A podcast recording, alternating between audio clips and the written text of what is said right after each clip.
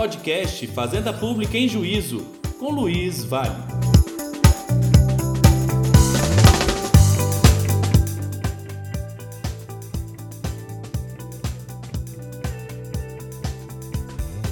Olá pessoal, tudo bem? Sejam bem-vindos a mais um podcast Fazenda Pública em Juízo. Aqui é o professor Luiz Vale e hoje eu terei a honra de receber meu querido amigo e grande processualista, professor Paulo Mendes, né, que é conhecido de todos nós, uma grande referência no direito processual, mestre, doutor, autor de várias obras. Dentre elas, eu vou destacar, viu, Paulo?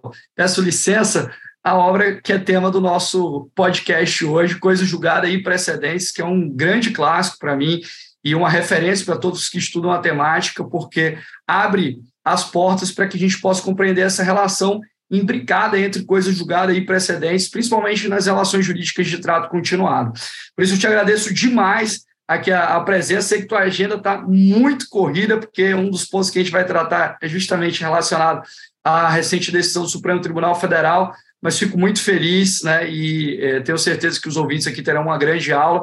Eu já entrego para você com uma pergunta, né, te questionando primeiro, essa delimitação conceitual entre coisa julgada e precedentes, para que a gente possa trabalhar essas relações né, entre a produção, por exemplo, de um precedente posterior com a coisa julgada formada anteriormente, né, ou a, a, situação inversa, os contornos delimita, delimitativos do próprio Código de Processo Civil, a gente olha para o artigo 535, parágrafos 5º, 7 e 8 enfim, né, a palavra está contigo, obrigado mais uma vez, meu amigo, e é uma honra contar com a sua presença meu caro Luiz, para mim, que é uma grande honra estar aqui participando desse prestigiado podcast, né, já, já conhecido no mundo jurídico como um produto de grande qualidade. Então, para mim é uma grande honra poder estar aqui contigo para a gente bater esse papo. É, cumprimento aí nossa audiência, né, eu espero que vocês gostem, eu acho que é um dos principais temas do processo civil hoje, essa relação entre precedente e coisa julgada, que são várias, né? Há várias interseções entre esses dois institutos que a gente precisa estudar. E, mais propriamente, nós tivemos um julgamento bastante impactante semana, na, na semana passada, né? A gente está gravando esse podcast aqui dia 16 de fevereiro.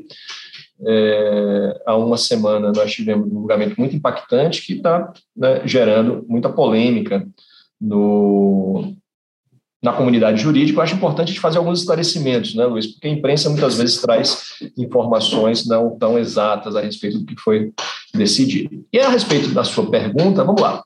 Estamos trabalhando dois institutos é, processuais, vamos chamar assim, porque, na minha percepção, precedente não é nenhum instituto propriamente processual, né, apesar de ter várias é, é interferências e repercussões no direito processual. Mas precedentes bem estudado é um estudo de teoria geral do direito. É, qual a diferença entre precedente e coisa julgada? Quando nós falamos de coisa julgada, nós estamos falando de uma estabilidade da qualidade de uma decisão em determinados casos. Então, quando você tem um caso concreto que vai ao judiciário e sobre ele você tem uma decisão do Poder Judiciário, essa decisão pode ser objeto de recursos, até que uma hora o processo tem que acabar. Quando o processo terminar, essa decisão final vai ter uma estabilidade, que nós chamamos de uma estabilidade máxima, uma estabilidade qualificada, que nós chamamos de coisa julgada. Paralelamente, nós temos o Instituto do Precedente Judicial. O que nós entendemos por precedente? Precedente são, de uma forma mais simples, depois a gente aprofunda um pouquinho são decisões judiciais dos tribunais que servem como paradigma para o julgamento de outros casos. Né? A partir do momento que o superior, eu vou ficar com os tribunais superiores, a partir do momento que o Superior Tribunal de Justiça em matéria infraconstitucional, o Supremo Tribunal Federal em matéria constitucional dão a sua palavra a respeito do, do tema, a princípio, por uma questão de isonomia e segurança jurídica, nós devemos aplicar aquela conclusão a todos os demais casos. Então, percebam, enquanto a coisa julgada se volta principalmente para o caso concreto, com uma eficácia interpartes, fazendo um recorte aqui nas relações individuais, o precedente, ele tem uma eficácia expandida, né? O precedente, ele tem por finalidade não só decidir o caso, mas sobretudo, servir de norte, de paradigma para outras decisões. E aí uma frase apenas para a gente concluir. Eu falei que eu ia falar de uma forma mais simples, né? Porque nós sabemos que o precedente não é simplesmente a decisão do STJ e do STF. Né? Nós buscamos o precedente na fundamentação das decisões do STJ e do STF, naquilo que nós chamamos de razões de decidir. E nas razões de decidir, na ratio decidendi dessas decisões, que nós extraímos, extraímos o precedente e conferimos essa eficácia expandida para outros casos que tratem de situações similares. Perfeito, meu amigo. E dentro dessa temática, né, a gente sabe, e da delimitação conceitual, que a gente tem que, ter, tem que expandir um pouco essa delimitação conceitual, né? Porque hoje a gente diferencia precedente de coisas julgadas, mas diferencia precedente também de teses e temas, né? Essa é uma grande, é uma grande discussão hoje, né? A confusão que se tem em relação à compreensão do precedente sob a ótica das teses e temas que são reduções linguísticas, né? Para representar de alguma maneira né, o que é, decidiu né, a Corte Suprema ou a Corte Superior, mas que não se trata propriamente do precedente, a meu ver, né, é, principalmente porque nós temos que fazer leitura dos fundamentos determinantes, extrair a raça do decidente para compreender de maneira adequada esse sistema. Por isso que a gente, essa delimitação conceitual é importante, porque hoje a gente tem que ter o parâmetro do que a gente entende por precedente judicial, até para nortear né, a, os demais debates, para que não haja, de fato, uma confusão terminológica. Acho que esse é, pode, ser, pode até ser tema de um outro podcast, né? A discussão sobre temas e teses e a compreensão sobre a ótica do sistema de precedentes.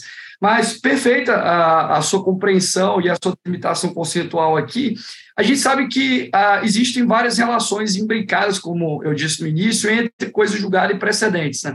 A gente percebe, por exemplo, que com o advento do Código de Processo Civil, nós tivemos a inclusão né, de uma possibilidade de utilização e de manejo da ação rescisória quando nós tenhamos um pronunciamento do Supremo Tribunal Federal em sede de controle difuso ou concentrado de constitucionalidade. Então, a partir da decisão do Supremo, por exemplo, nós abriríamos um prazo, o prazo para ação rescisória de dois anos, né, se essa decisão for superveniente ali é, ao trânsito julgado, e ah, eu conto o prazo para rescisória a partir, portanto, da decisão do Supremo Tribunal Federal.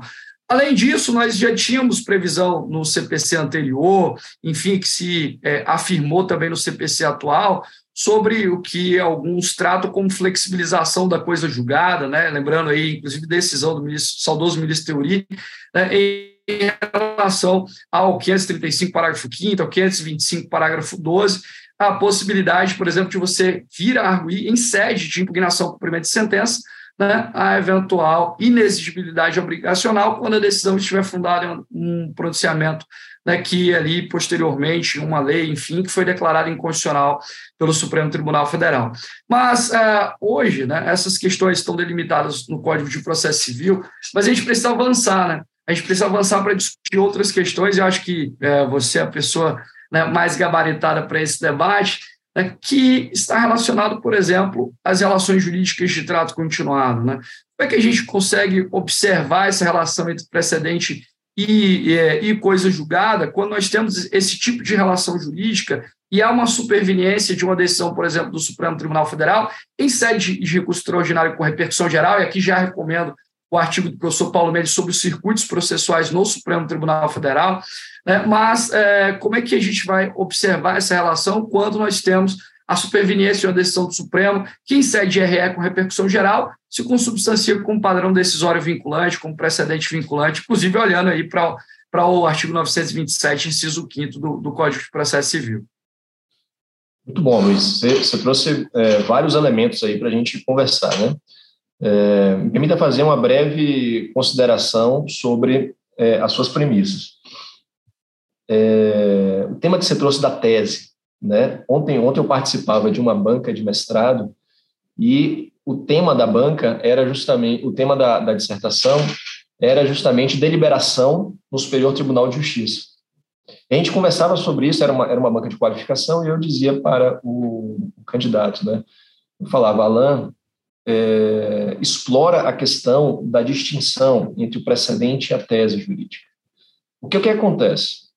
Hoje não há uma grande preocupação na uniformização das razões de decidir, e aí a gente tem aquele tipo de deliberação né, que se chama seriatim, né, é, o seriatim, é, que você tem uma sequência de votos que são proferidas com os fundamentos dos mais diversos, e aí se tem a, a, impressão de que o fato de eu votar uma tese única ao final resolve tudo, né?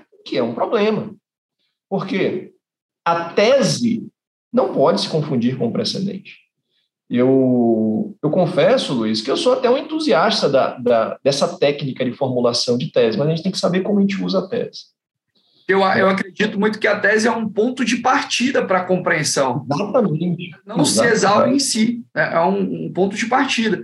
E essa preocupação também, né? a gente ter esse compilado de votos que acabam gerando dissonância em relação à fundamentação é, e acaba defluindo em decisões plurais, né? chegam à mesma conclusão, fundamentos distintos. Exatamente, uma dispersão de votos né, que chegam à, à mesma conclusão.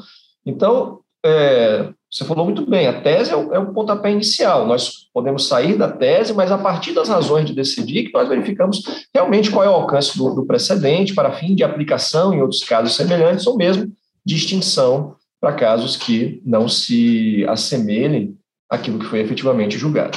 Outro tema que você trouxe, muito relevante, ao meu ver, é como o código trabalha essa relação entre coisa julgada e precedente.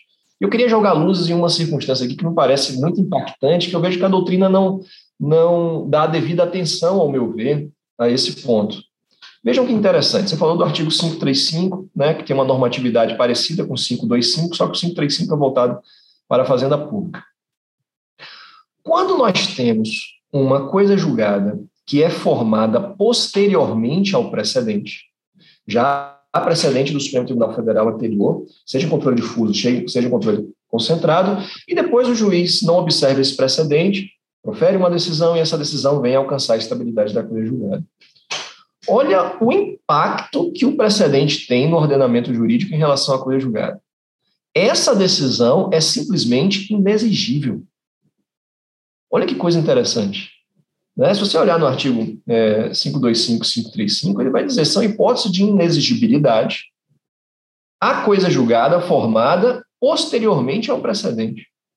Ou seja, é, o, o, legislador levou tão a sério o impacto que o precedente causa no direito brasileiro, e você falou bem dele, o Código de 73, né, com as modificações do Código de 73, que ele retirou ele retirou a estabilidade da coisa julgada quando a decisão é contrária à precedente. Podendo essa coisa julgada ser barrada, a decisão ser barrada, se ela foi editada contrariamente a um precedente. Então, assim, eu acho, eu acho isso um impacto gigantesco. Né? É, é você desconsiderar a decisão do caso concreto, desconsiderar a coisa julgada e dizer, não, você contrariou o precedente. Então, a primeira relação que eu acho interessante é essa. Coisa julgada poster, formada posteriormente ao precedente. Ela será simplesmente inexigível.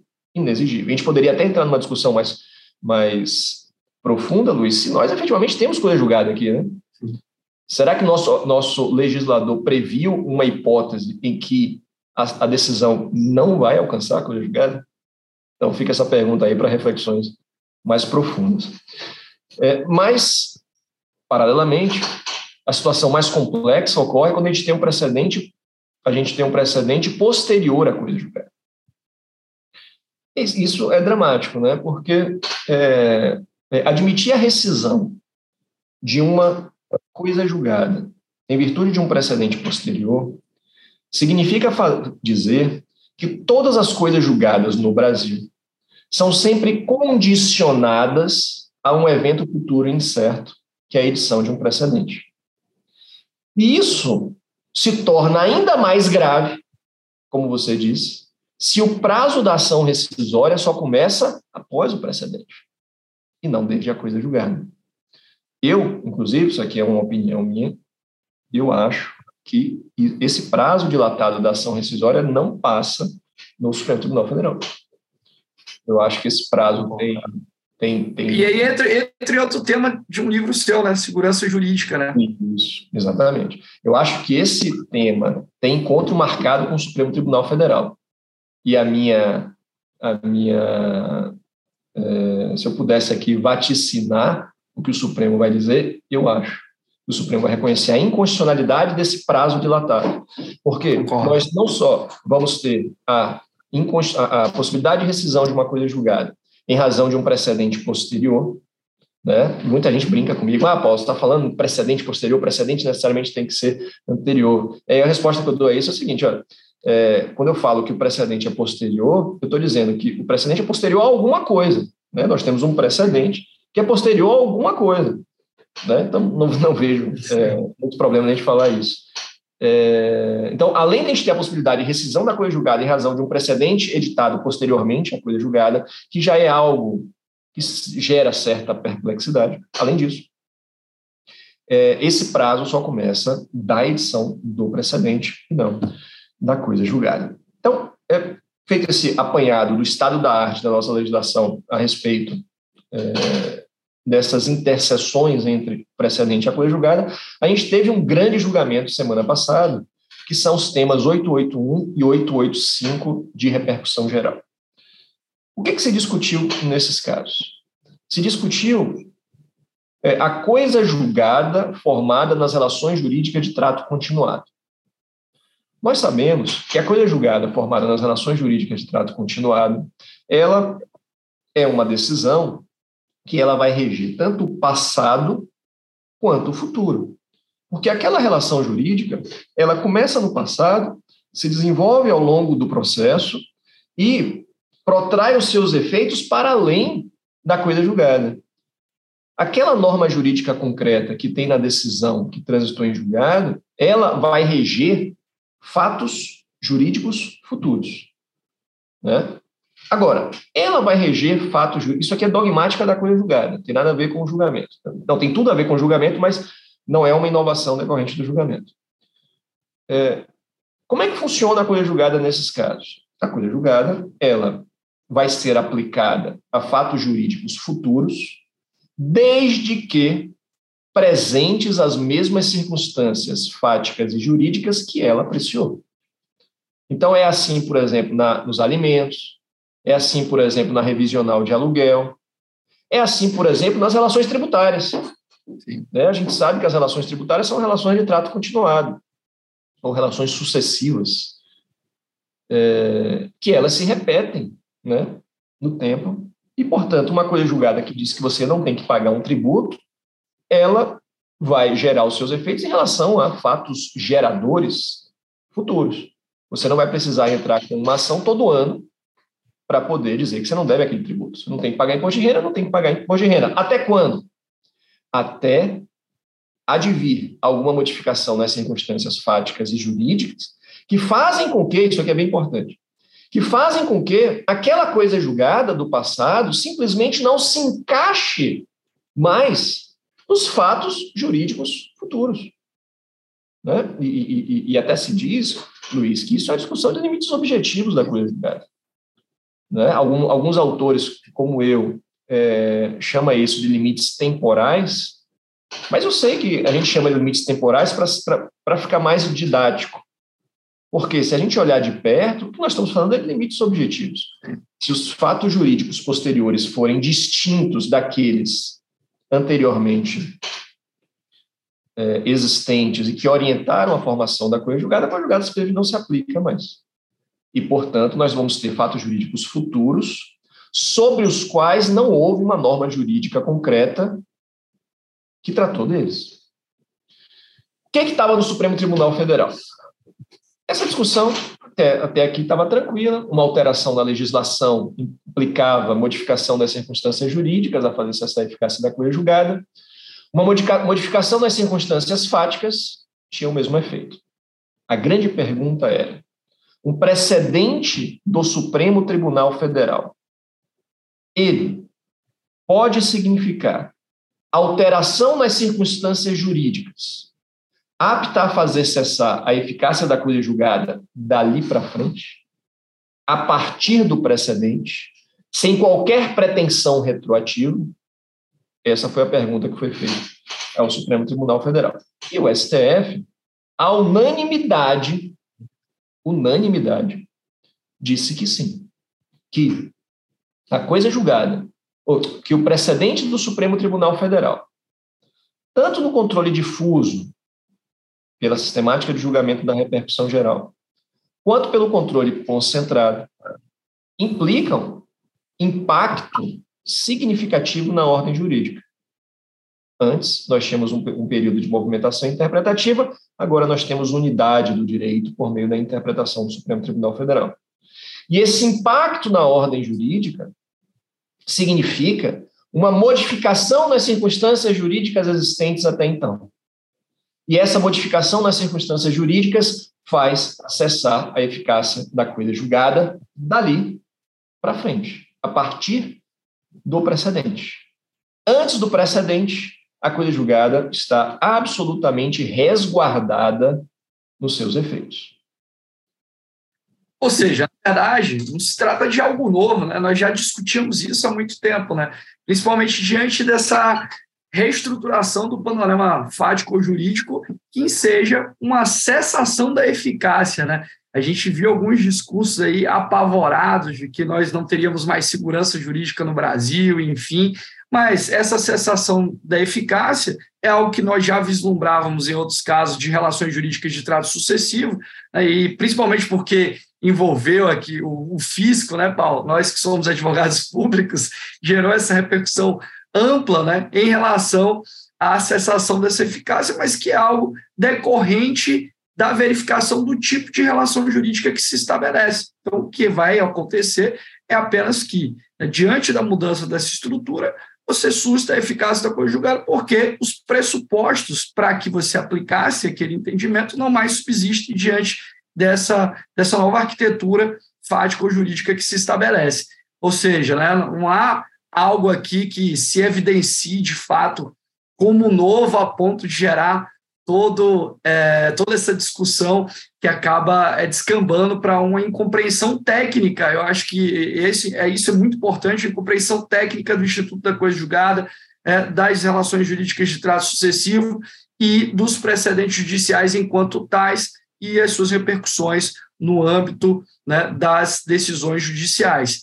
E, Paulo, é, é, até a título de esclarecimento, né, a gente tem aí já visto vários debates sobre a necessidade ou não de modulação dessa decisão. Acho que modulação de efeitos também né, é um tema muito importante. Até terminei, é, tem um artigo meu que vai sair agora em março na REP sobre modulação subjetiva dos efeitos, né, é, que eu escrevi com o professor Rafael Oliveira. Mas a, o Instituto da Modulação é muito mal compreendido e é, tem se discutido e debatido a necessidade de modulação dessa decisão por conta de uma manifestação, principalmente do Superior Tribunal de Justiça, em relação especificamente a essa questão tributária. Né? Entendendo-se que, pelo fato de existir lá atrás a decisão do STJ, nós teríamos que necessariamente é, modular os efeitos, né? mas eu sei que foi um julgamento que teve um exaurimento argumentativo, os debates foram das mais diversas ordens, né, acompanhei boa parte do julgamento. É, a questão da modulação, ela esteve no centro desses debates também. Então, provocar agora talvez uma, um pedido de modulação uh, é né, uma tentativa talvez de rever o entendimento do Supremo Tribunal Federal, mais isso do que qualquer outra coisa, né? Mas eu queria que você explicasse um pouquinho esses contornos relacionados à modulação e também acho que é um tema, né? É, eu acho que já, salvo engano, já te ouvi falar sobre isso, ou uh, estava até discutindo esses dias sobre os parâmetros que se deve estabelecer e parâmetros necessários para a modulação. Né? O que, que enseja modulação? Ah, durante muito tempo isso ficou mal compreendido e o Instituto da Modulação precisa ser melhor trabalhado. Eu queria passar a palavra para você, para você explicar para a gente. Muito bom, Luiz. É, coincidentemente, eu acabei de sair de um evento que eu falava precisamente sobre esse assunto. É, eu acho que você, você introduziu muito bem o tema, porque nós precisamos refletir sobre o que, que confere uma confiança justificada no jurisdicionado a legitimar uma modulação de efeitos no Supremo Tribunal Federal. Em primeiro lugar, sobre o julgamento da semana passada, eu fiz um histórico sobre esse julgamento e eu cheguei a algumas informações. Em primeiro lugar, Luiz, a gente está discutindo, esse julgamento está ocorrendo desde maio do ano passado. Começou no virtual e agora foi para o presencial. Desde maio do ano passado, há proposta de modulação nos votos dos relatores. Ou seja, são nove meses de julgamento. Nove meses de julgamento. Tratando de quê? Modulação de efeitos. Como eu disse, o tema principal foi unânime. Ninguém tinha mais dúvida. O ministro Faquim destacou do virtual, levando para o presencial, para discutir o quê? Modulação de efeitos memoriais, sustentações no plenário virtual, no plenário presencial dos maiores juristas do país. Discussão intensa dos ministros sobre a modulação. Talvez tenha sido um dos julgamentos com melhor qualidade deliberativa já visto no Supremo Tribunal Federal. Com possibilidade de mudança de voto de ministro no meio do julgamento. Olha, olha que interessante isso. E não é algo que a gente vê todo dia né, de um ministro ser convencido pelos seus pares e mudar de voto no meio do julgamento, trocando o sinal, porque é muito comum a gente ver ministro ajustando o seu voto. Mas trocar o sinal aconteceu nesse julgamento. Ou seja, como você muito bem colocou, nós tivemos uma ampla discussão no assunto. Todos os argumentos foram levados. E é, se decidiu pela não modulação, pelo voto de 6 a 5. Né? Apertado. A discussão sobre o core é uma discussão interessante também, né, para a gente tratar. Mas, é, a princípio, modulação só com dois terços, né, mas aí é outra, outra discussão. Mas por 6 a 5, o Supremo disse que não iria modular. E eu me, me pegou de surpresa alguns advogados dizendo que vão entrar com embargos de declaração para discutir modulação. Meus amigos, embargos de declaração podem pode veicular pedido de modulação quando esse tema não é tratado antes. Perfeito. É um embargo de declaração com fundamento em omissão, que é o que aconteceu em vários outros casos do Supremo Tribunal Federal. Lembram muito do tema 69 de repercussão geral, que é um tema muito é, que repercutiu muito. Nesse caso, não há fundamento para embargo de declaração. Eu cheguei a dizer, Luiz, foi até um pouco impactante, eu falei o seguinte, eu fiz, olha, eventuais embargos de declaração têm que ser inadmitidos. Não é desprovidos, não. É inadmitidos. Por quê? Porque eles não vão veicular na sua essência omissão, contradição e obscuridade. O que eles vão pretender é apenas uma rediscussão de um tema que, como eu disse, foi amplamente debatido. É um desrespeito ao precedente do Supremo Tribunal Federal. E aí a gente vai para é, uma outra pergunta sua. É, o que que, o que que levou o Supremo a entender que não deveria modular? Né? Por que o Supremo disse isso? Primeiro, porque é, desde 2007 você tem uma decisão em controle concentrado dizendo que esses contribuintes têm que pagar os tributos. Decisão em controle concentrado. Posteriormente, o Supremo proferiu várias decisões sobre cessação da eficácia da coisa julgada. Isso foi dito bastante nos, nos votos. É, em outros temas, é verdade, né, direito trabalhista, relacionados a servidores, mas ou, já houve várias sinalizações do Supremo é, a esse respeito. Esse tema, Luiz, ele está afetado desde 2016. Desde 2016, ou seja, há sete anos, nós sabemos que o Supremo vai decidir sobre esse assunto.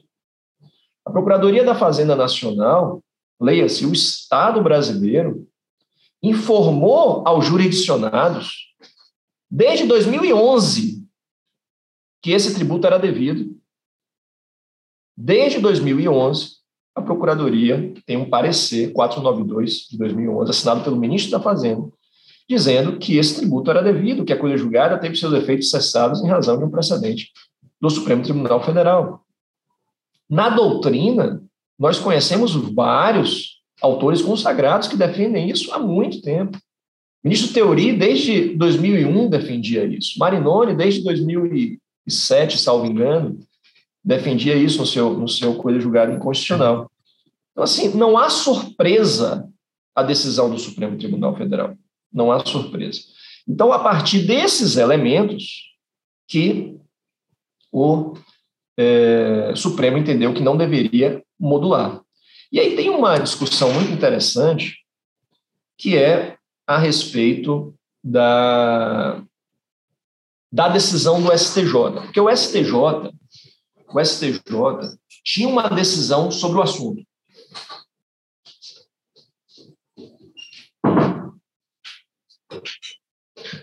O STJ decidiu sobre o tema ali é, em 2015, salvo engano. Não estou muito, muito certo dessa data. Mas o STJ tem uma decisão em repetitivo sobre o tema. E é, os advogados alegam muito que a decisão do STJ teria gerado uma confiança nos contribuintes a justificar a modulação de efeitos. E esse é um tema, Luiz, que a gente precisa trabalhar academicamente, sem as paixões da, da advocacia. Quando é que uma decisão do STJ é apta a gerar confiança nos jurisdicionados e legitimar, portanto, uma modulação de efeitos no Supremo. É qualquer decisão sobre qualquer tema. A gente precisa discutir isso seriamente. E é, eu já, já fiz algumas reflexões sobre o assunto. Para que a decisão do STJ legitime a modulação de efeitos no Supremo, nós temos que ter, por exemplo, indicativos do Supremo Tribunal Federal de que essa matéria é infraconstitucional. Né? Ou seja, de que o STF entende que o STJ vai dar a última palavra. Nós temos que ter, eventualmente, indicativos do Supremo Tribunal Federal a respeito do julgamento de mérito. Se o Supremo eventualmente indicou que votaria no mesmo sentido do, do, do, do STJ, mas depois mudou de posição. E, por fim, nós temos que ter uma dúvida razoável se o tema é constitucional ou infraconstitucional. Nesse nosso caso, será que existe alguma dúvida que decidir sobre os efeitos da decisão do Supremo Tribunal Federal é uma matéria constitucional? Será que existe alguma dúvida de que o Supremo Tribunal Federal é o órgão competente para dar a última palavra a respeito dos efeitos dos seus precedentes? Eu tenho é, dificuldade em defender que não, que o STJ deveria dar a última palavra sobre esse assunto. O Supremo jamais afirmou que esse tema é infraconstitucional, ao contrário, existem inúmeras decisões do Supremo tratando precisamente dos efeitos das suas decisões sobre a coisa julgada. Por ele está vários temas aqui, tema 136, tema 733, tema 494, quem tiver interesse em pesquisar, todos esses casos, em todos esses casos, o Supremo Tribunal Federal abordou a interseção entre seus precedentes e a coisa julgada. É, então, não me parece, sinceramente, em primeiro lugar, que todas as decisões do STJ possam servir de fundamento para modulação de efeitos. E, em segundo lugar, olhando para o caso concreto, não me parece que nós tenhamos aqui a, a confiança legítima no precedente do STJ a justificar uma modulação de efeitos no Supremo por todos esses fatores que a gente já conversou. Perfeito, meu amigo. Concordo plenamente contigo e acredito que a gente tem que entender né, que essa modulação será ou ocorrerá de forma excepcional. Né? Tem que ter uma legítima expectativa de aplicação daquele entendimento. Eu acho que essa criteriologia ou esses estándares são muito importantes e tem situações nas quais o próprio Supremo Tribunal Federal sinaliza que não aplicará aquele entendimento do STJ, principalmente porque a matéria é constitucional ou porque discorda daquele posicionamento, enfim, em algumas circunstâncias, mas nós temos casos né, no Supremo Tribunal Federal de sinalização. Então, é, nesse, nessa hipótese especificamente, como você bem destacou, não haveria legítima expectativa por todos esses fatores, né? inclusive pela orientação de pauta de conduta que o próprio Estado traçou lá atrás. Né? Então, nós tivemos uma orientação ampla né, para que, de fato, nós tivéssemos esse referencial de conduta que né, é, eu acho que isso está dentro, é, Paulo, de um diálogo que precisa ser mais aprofundado, a meu ver, inclusive na academia, entre precedentes judiciais e administrativos. É, talvez a, esse amadurecimento faça também com que a gente entenda né, que esse diálogo ocorre né, e quais são os impactos de um precedente administrativo também nas deliberações judiciais e vice-versa. Né? Esse, esse caminho dos precedentes judiciais para as decisões administrativas ele é muito trabalhado, mas essa influência recíproca se deve estabelecer até mesmo por conta do artigo 496 do Código de Processo Civil, ao tratar da remessa necessária, dispensar a remessa necessária quando a decisão estiver fundada em um precedente administrativo. Então, de fato, é, com esse precedente administrativo, há uma orientação, uma pauta de conduta que acaba por né, diluir ou desidratar essa discussão sobre legítima expectativa ou legítima confiança é, nesse caso.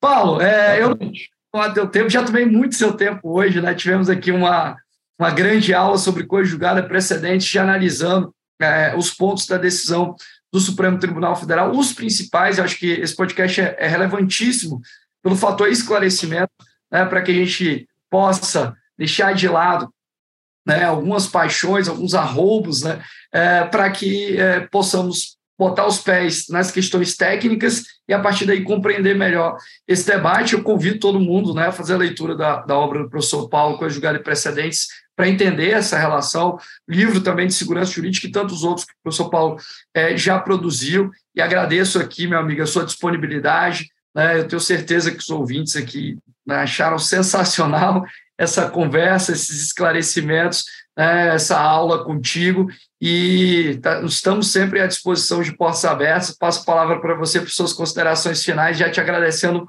muito pela participação. Maravilha, Luiz. Eu queria só fazer duas observações antes de me despedir. É, o que eu acho muito importante os nossos ouvintes saberem é que essa não é uma tese fazendária, Luiz. Não é uma tese que se aplica apenas pró-fazenda. Essa tese se aplica a favor e contra a fazenda. Não é à toa que, se o precedente for contrário à fazenda, a fazenda é obrigada a deixar de cobrar o contribuinte imediatamente, mesmo ele tendo coisa julgada que determine que ele pague o tributo.